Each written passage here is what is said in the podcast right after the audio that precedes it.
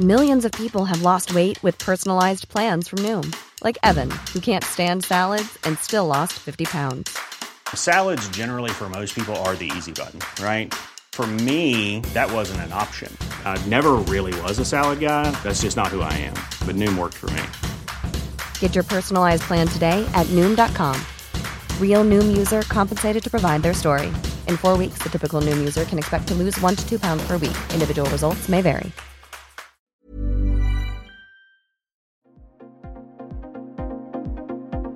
Ils sont au cœur de l'actualité ou la décrypte. Prenez des nouvelles de la France et du monde avec Fil Rouge, un podcast du Dauphiné Libéré. David Le Breton, vous êtes sociologue et professeur à l'Université de Strasbourg, et vous avez au cours de votre carrière consacré plusieurs ouvrages à la marche et à ses bienfaits. Est-ce qu'on peut considérer la marche comme une forme de résistance dans la société hyperconnectée dans laquelle on vit? Oui, tout à fait. C'est d'ailleurs euh, le, terme que j'utilise euh, dans, mon, dans, mon, dans mes livres. Hein. C'est la marche comme une forme de résistance à l'encontre d'un certain nombre de valeurs euh, qui s'imposent à nous dans nos sociétés contemporaines. La marche, c'est l'éloge de la lenteur, hein, à l'encontre de la vitesse, du rendement de, auquel euh, nous sommes soumis, c'est aussi l'éloge de la conversation, justement dans un monde hyper connecté où la communication balaye complètement la conversation. Hein, J'entends par conversation le fait d'être attentif à l'autre, d'être dans un cheminement commun, de regarder le visage de l'autre quand il parle, voilà.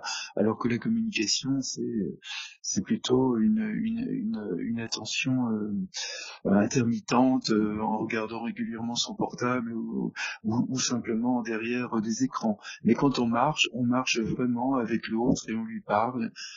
Euh, la marche est aussi euh, évidemment un retour à la sensorialité. Ça, là aussi, c'est une forme de résistance parce que nous vivons dans nos villes, en tous les cas, même si elles sont agréables. Hein. D'ailleurs, j'ai souvent écrit sur les marches urbaines et je ne les conteste absolument pas. Mais quand on marche euh, sur les sentiers, sur le sur le littoral ou ailleurs, on est plongé évidemment dans une dans un régime sensoriel qui n'est pas du tout celui de la ville. Hein, quand on marche à la campagne, on est dans la contemplation du monde. On s'arrête pour regarder la beauté d'un paysage, d'une colline, de la lumière sur un arbre. On, on, on sent également, hein, on sent les innombrables odeurs qui, qui vont apparaître bientôt d'ailleurs avec, euh, avec les premiers soleils du printemps. Il y aura d'innombrables fleurs, euh, arbres euh, qui, qui pousseront partout. Et donc souvent, souvent quand on marche, on baigne dans des nappes d'odeurs différentes d'un lieu à l'autre, ce qui est quand même beaucoup plus rare évidemment quand on est en ville. Et puis la vue en ville, elle est plutôt utilitaire. Hein. Elle vise plutôt à nous protéger. Euh, elle est pas du tout. Euh, elle, est rarement contemplative, hein, sauf quand on est dans une ville qu'on ne connaît pas et qu'on a envie de la découvrir. La marche, c'est aussi dans la sensorialité, hein, toujours le,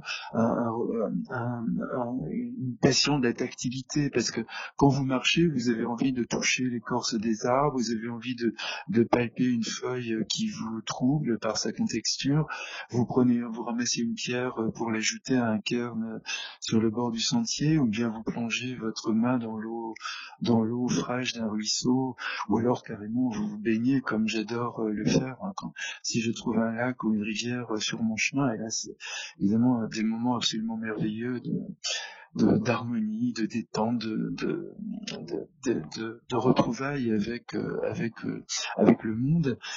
Euh, et puis toujours, euh, s'agissant de, de, sensorialité, même le goût est présent quand on marche, parce que vous allez, vous allez par exemple bientôt euh, du côté de juin, on va cueillir les myrtilles, on va cueillir les myrtilles sauvages, les fraises sauvages, les, les framboises sauvages, dans les Cévennes c'est plutôt les prunes, etc. finalement, chaque région française ou, ou à l'étranger en plus, si vous baladez en Grèce, vous allez trouver des citrons ou des oranges, mais d'une région à l'autre, en tous les cas, vous allez trouver comme ça des devenir un cueilleur finalement. Hein, c'est aussi un, retour, euh, un retour à l'élémentaire. Euh, à l'élémentaire du corps, ce qui est aussi une autre forme de résistance. Vous voyez, dans, ce monde hyper technologisé euh, qui est le nôtre, c'est ce que j'appelle souvent d'ailleurs l'humanité assise, euh, puisque le, le, corps paraît superflu, en effet, même sans parler de transhumanisme. Énormément de nos contemporains se lèvent le matin pour s'installer derrière le volant de leur voiture, où ils sont souvent coincés dans des embouteillages de longs moments.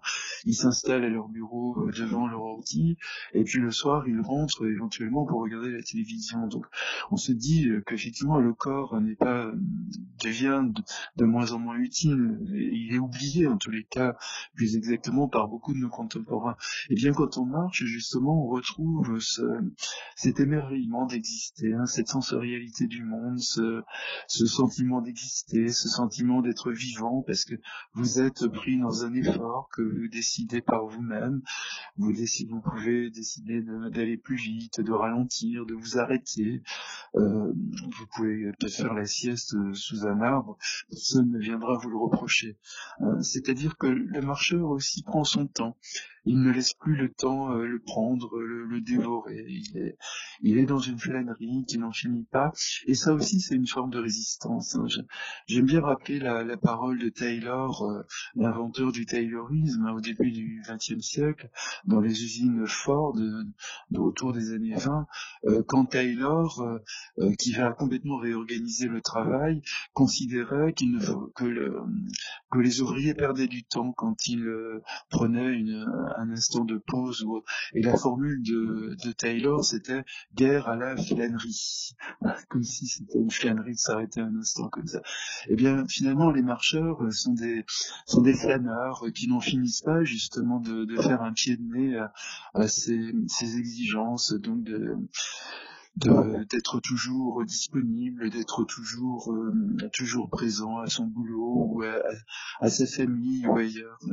Ce qui m'évoque ce qui m'évoque une autre une autre forme de résistance hein, euh, qui est celle de disparaître de soi. Ça a été le titre de l'un de mes livres, mais je l'avais abordé sous un angle douloureux euh, dans la mesure où je pense que dans nos sociétés contemporaines, effectivement, il y a beaucoup de gens qui sont dans des formes de disparition de soi. Marcher, c'est une manière heureuse de disparaître. C'est-à-dire que là, pendant euh, des heures, pendant des, jours, pendant des semaines ou des mois, vous n'êtes plus dans les radars euh, sociaux. Quoi. Vous, vous, c'est vous qui décidez de votre temps. Vous n'êtes plus dans des exigences euh, professionnelles, familiales ou autres, vous n'avez plus à être en permanence disponible pour les autres.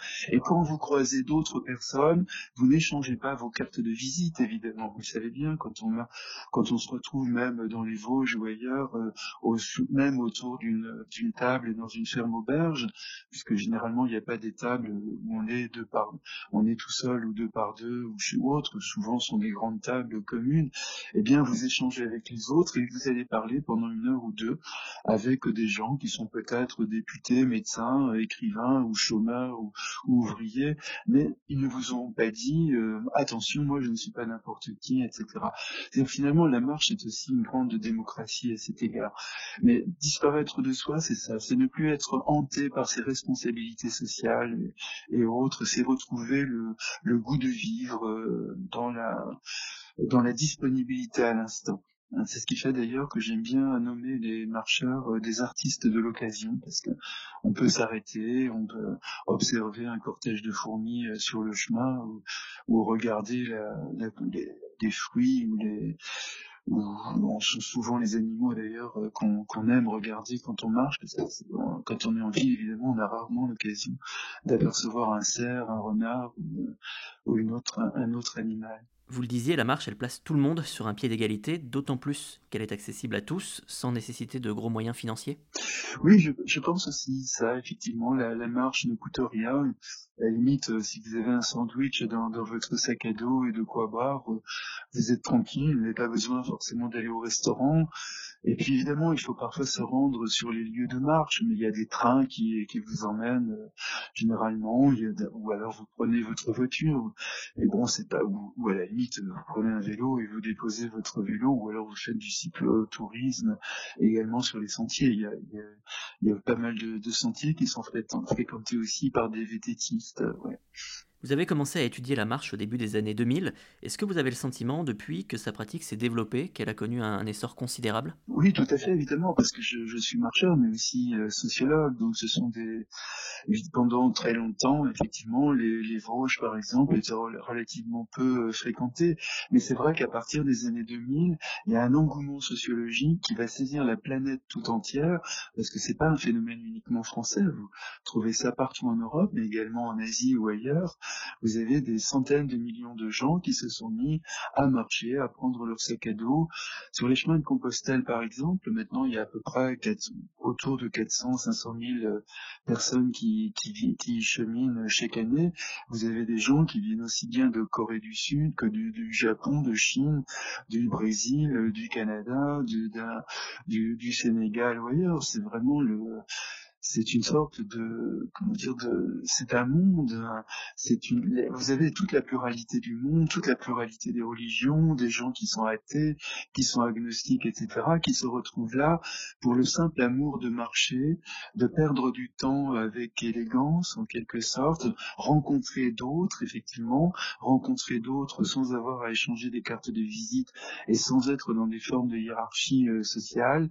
Euh, on est tous ensemble on chemine dans des Hein, Cette société hyperconnectée que la marche est censée permettre de fuir, est-ce qu'elle n'est pas en train de la rattraper finalement? Quand on voit qu'il existe par exemple des applications pour smartphone qui permettent de gagner de l'argent en fonction du nombre de pas effectués au quotidien, est-ce que tout ça, ça ne met pas en péril le principe même de la marche? Euh, Non, parce qu'à mon avis, les, marcheurs euh, sont dans une éthique justement qui, leur interdit ce genre de pratique, qui est un peu absurde, voire même euh, ridicule d'une certaine manière.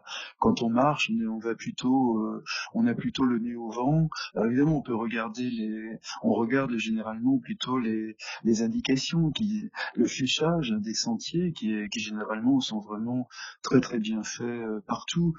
vous des cartes, vous avez d'innombrables cartes IGN ou autres, ou alors vous avez griffonné euh, sur votre papier les points qui vous intéressent le plus ou ceux qui marquent le chemin quand même sont très rares les personnes qui utilisent le GPS, qui est quand même euh, ce qui pourrait être davantage courant, parce que ça n'a pas beaucoup de sens de, marcher en regardant en regardant l'écran de son portable. Du coup, vous ne voyez absolument plus rien du tout. Vous n'avez plus du tout, n'êtes plus dans la contemplation, dans la dans la beauté du monde, mais vous êtes plutôt hypnotisé encore euh, par votre portable. Donc très très rares sont quand même les marcheurs qui aujourd'hui utilisent des, des applications euh, GPS, par exemple sur un sentier, sauf quand on est perdu parce que évidemment, quand on marche, on a souvent la, hantise de rester bloqué la nuit euh, dans la forêt en, en étant incapable de, de, retrouver le sentier, etc. Donc là, souvent, effectivement, vous pouvez avoir des gens qui vont à ce moment-là sortir leur portable pour euh, regarder, euh, se rassurer ou retrouver le, plus vite le chemin de leur voiture ou de, la gare ou du village qu'ils ont quitté auparavant. Mais sinon, là ce que vous me racontez, je n'en avais jamais entendu parler pour ma part. On le sait tous, hein, au quotidien, c'est facile de trouver des raisons, des prétextes pour ne pas marcher, comme le manque de temps pour se rendre au travail par exemple. Est-ce que c'est si simple que ça de se mettre à pratiquer la marche quotidiennement ben, écoutez, moi je pense, parce qu'en même temps, euh, dans, nos villes, par exemple, qui sont de plus en plus préoccupées par les mobilités urbaines et la coexistence des piétons, des cyclistes et autres, tout simplement aller à son boulot à pied, c'est déjà une déjà une conquête, parce que vous allez voir une ville que qu'on ne voit pas du tout quand on est derrière le volant de sa voiture.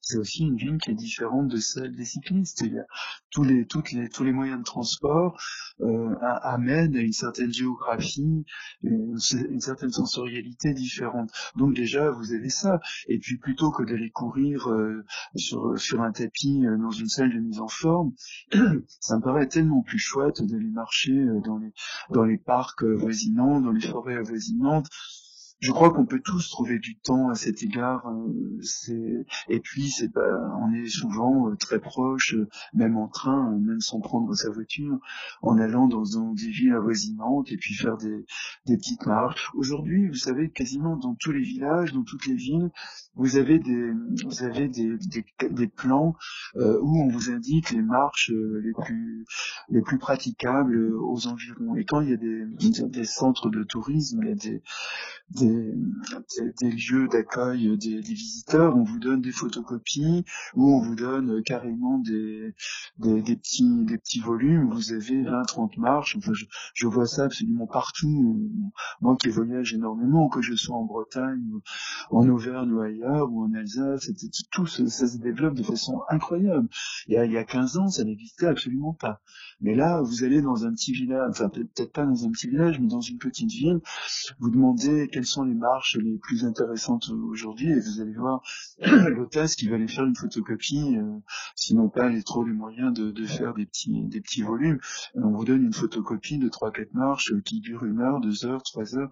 Vous voyez, c'est tellement courant aujourd'hui et puis c'est tellement bon pour la santé, ça c'est pas c'est pas le plus intéressant, mais mais c'est vrai qu'on se sent tellement bien dans sa peau quand on a marché pendant des heures, on a faim, on a soif, on a envie, et donc on mange avec bonheur, on boit avec euh, avec avec également une jouissance extraordinaire, on se couche le soir avec une bonne fatigue, sans compter qu'on aura pris peut-être une bonne douche, un bon bain, et, et ça va être, ce sera une journée formidable. Donc il faut prendre son temps.